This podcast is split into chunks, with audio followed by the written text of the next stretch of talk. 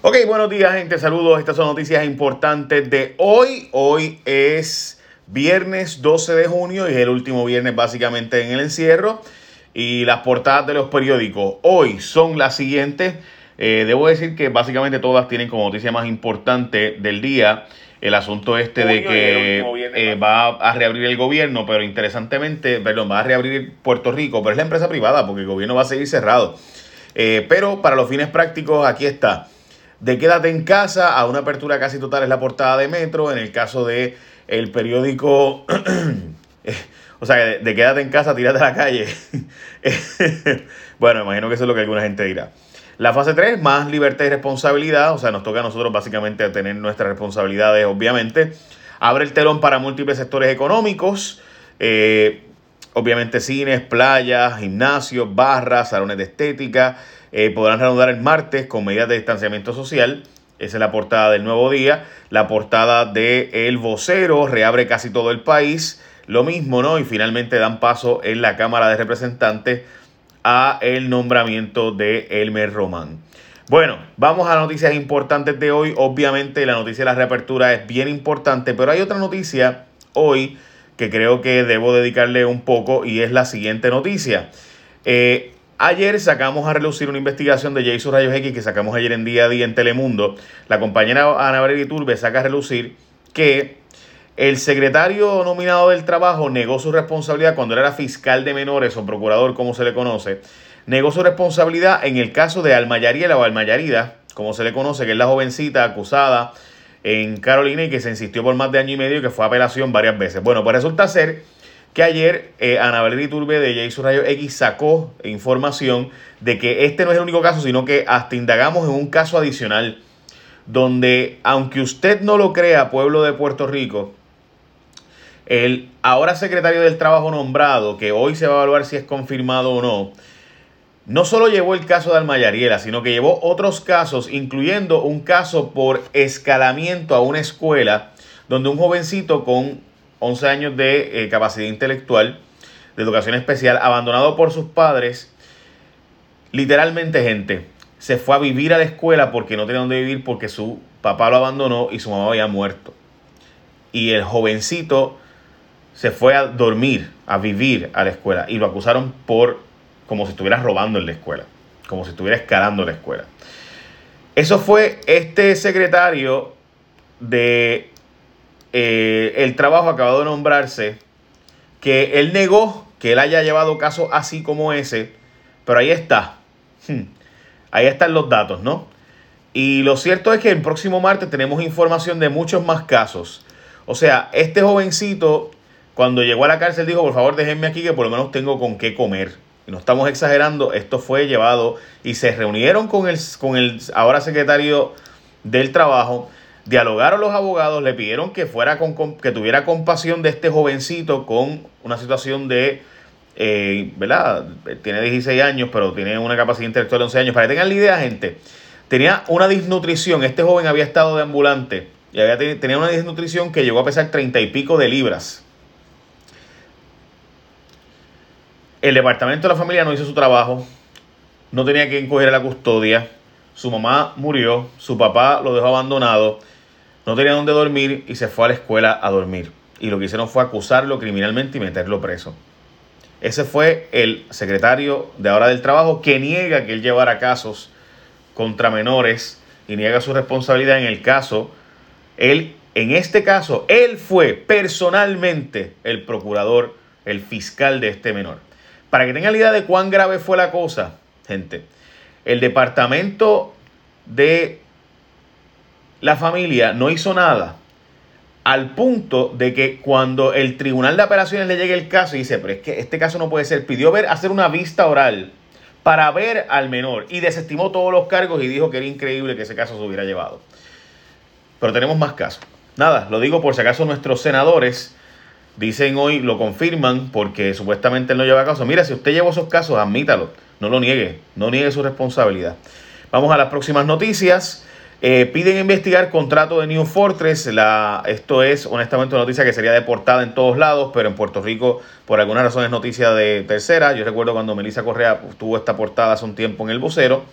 Piden investigar el contrato New Fortress, de nuevo, es un contrato de 1.500 millones de dólares con un informe de la IEFA que tiene unos argumentos sumamente preocupantes y unos hallazgos sumamente delicados de corrupción, pero resulta ser que nadie hace absolutamente nada y fue el, al FBI Ángel Figueroa Jaramillo para esa investigación. La gobernadora advierte que hay que portarse bien. Eh, yo creo que el mensaje de la gobernadora eh, fue más bien un mensaje más conversacional, más, más de diálogo. A mí me parece que fue un mensaje con el que yo puedo estar a favor o en contra, pero la forma y el mecanismo bien hecho, políticamente hablando, eh, bien pensado, eh, un, diálogo. Honestamente parecía mucho a Trump en ese sentido. No estoy, no estoy criticándolo por si acaso. Trump en el sentido del diálogo, ¿no? Es, un, este, yo estoy hablando con ustedes, la audiencia me está escuchando. No, no es una imposición, sino una conversación. Eh, y honestamente me parece en ese sentido que fue un mensaje bien planificado, bien pensado. Estoy seguro que tiene encuestas la gobernadora y las encuestas le están diciendo qué tiene que decir y cómo decirlo eh, y que el tono de maestra de escuela pública de séptimo grado que está regañando a sus estudiantes, pues ayer le bajó. No es que no lo tiene, pero lo bajó. Y me parece en ese sentido que fue positivo eh, para, para, fines ¿verdad? De, de su proyección. Parece que estaba en control y en dominio de otra parte, la verdad es que nunca se hicieron las pruebas, eh, las pruebas para el contact tracing, nunca se, se, compraron las pruebas que se suponía que se decía que había que comprar, nunca se hicieron las pruebas en los centros de ancianos, nunca se hicieron las pruebas o nunca se hizo el contact tracing del aeropuerto. Bueno, en fin, los ventiladores todavía no han llegado. Eh, o sea, básicamente todos esos tres meses eh, de cierre que se cumplen el próximo lunes, simplemente nada de lo que se prometió se ha cumplido y eso pues no es mi opinión son los datos. By the way, la pandemia del coronavirus ha levantado todas este, las interrogantes de cómo funciona esto de la salud pública y demás, por lo que es importante que toda la información venga de fuentes confiables, gente en la que tú confíes y son expertos en temas de salud pública. No es lo mismo un médico que tiene una emergencia médica de un paciente de salud pública que es que ve todos los toda la gente y todo lo que está pasando y busca alternativas de solución para toda la gente a la vida. Y por eso los programas de maestría y doctorado de salud pública de la Ponce Health Sciences University tienen Conoce más sobre ellos y programas que puedes estudiar para precisamente enfrentar los nuevos retos de pandemias, asuntos de salud pública, salud ambiental y otros tópicos que puedes estudiar y tú también ser un experto en salud pública. Conoce más sobre estas carreras en salud de Ponce Health Sciences University. Accede a www.psm.edu o llama al 787 664 5254 664 5254 Ponce Health Sciences University Educación de clase mundial. Ponte a estudiar y además honestamente salud pública es un tema que cada vez va a ser más por esto de la globalización. Ustedes saben que el Zika, chikungunya es lo mismo, ¿no? Productos de África que antes no salían de África empiezan a eh, comercializarse en Centroamérica, en Latinoamérica, en el Caribe, en las islas del Caribe. Así que esas enfermedades empiezan a llegar, esos mosquitos empiezan a llegar acá con esto del, del, transporte a través de aviones sumamente rápidos, de barcos que llegan en cuestión de días. Así que la salud pública cada vez va a ser un tema más importante para la humanidad. Se sabe que con el cambio climático, cada vez enfermedades que antes no llegaban acá, que estaban secluidas o recluidas en un lugar, empiezan a llegar a otros sitios. Por ejemplo, la famosa estos avispones que llegaron ahora a, a, ¿verdad? allá a Oregon y, a, específicamente a Washington State del estado, pues en gran medida es por esto, ¿no? Todo este tipo de, cosas que antes estaban bien eh, encerradas en un lugar, pues con la deforestación empiezan a moverse. Eh, y sabemos que se está deforestando pues para hacer más productos, por ejemplo, como crema de cacao, este, y crema de avellana y cosas así, pues ahora se, se eh, cocos, o sea, se tumban un montón de bosques para poner, sembrar palma, porque se vende. O por ejemplo, en el Amazonas estamos tumbando árboles para eh, hacer más ganado, pasto para ganado, y así pues la carne se vende y es más, deja más chavos que los árboles. Así que obviamente gente está tumbando árboles, pues los animales que antes vivían ahí empiezan a moverse, esas enfermedades, lo mismo que pasó con el MERS y el SARS, específicamente con el MERS, por ejemplo, se sabe que la deforestación en África fue lo que provocó esos, esos eh, murciélagos se movieran un poco más hacia la zona arábica y terminaron eh, infectando a camellos y fue el MERS, que es uno de los hermanos del coronavirus, ¿verdad? Del COVID-19. Bueno, en un plan para racionar el agua, en el caso del vocero, está, esto está publicado en el vocero, un plan para racionamiento de agua en la zona de Río Grande, porque hay un problema de falta de lluvia, 20.000 clientes en la zona de la planta de los filtros del Yunque van a tener racionamiento de agua empezando mañana. Beneficiarios del PAN y el Seguro Social comienzan a recibir los 1.200 de Trump. Eh, Venden más bicicletas que en Navidad, dice que se están vendiendo como pan caliente las bicicletas. Alejandro García Padilla y otros, hay que decir que aquí todos los partidos han estado advirtiendo Proyecto de Dignidad, Victoria Ciudadana, el PIB, Juan Dalmao ha estado dando la voz cantante de esto, ha estado planteando que el código electoral es para el PNP robarse las elecciones. Alejandro García Padilla, según ese, ese coro de voces, lo mismo otros líderes del Partido Popular, pero ciertamente aquí son todos los partidos eh, los que están planteando que aquí hay un tumbe eh, próximo para el asunto de eh, el, ¿verdad? el código electoral y demás. Y eso pues se está advirtiendo. Pero legislarán para que las aseguradoras sean las que paguen el COVID feed y, el feed. no es feed, el COVID fee. Eh, el cobro por el COVID, los legisladores están planteando que lo paguen las aseguradoras. Otra gente dice que lo debería pagar el gobierno, porque el gobierno pues, es el que tiene billones de dólares que se le han dado precisamente para trabajar con temas del COVID. Por otro lado, las aseguradoras han ganado un montón de dinero, siendo que la gente no se ha estado yendo a atender, así que no tienen que pagar un montón de cuidados médicos que antes tenían que pagar. La gente dice pues que eventualmente tendrán que pagarlo porque son condiciones que se van a detectar entonces posteriormente. Aníbal Acevedo Vila le escribió a los federales diciéndole que rechacen el plebiscito que está pidiendo Jennifer González de estadía sino que lo paguen los fondos federales.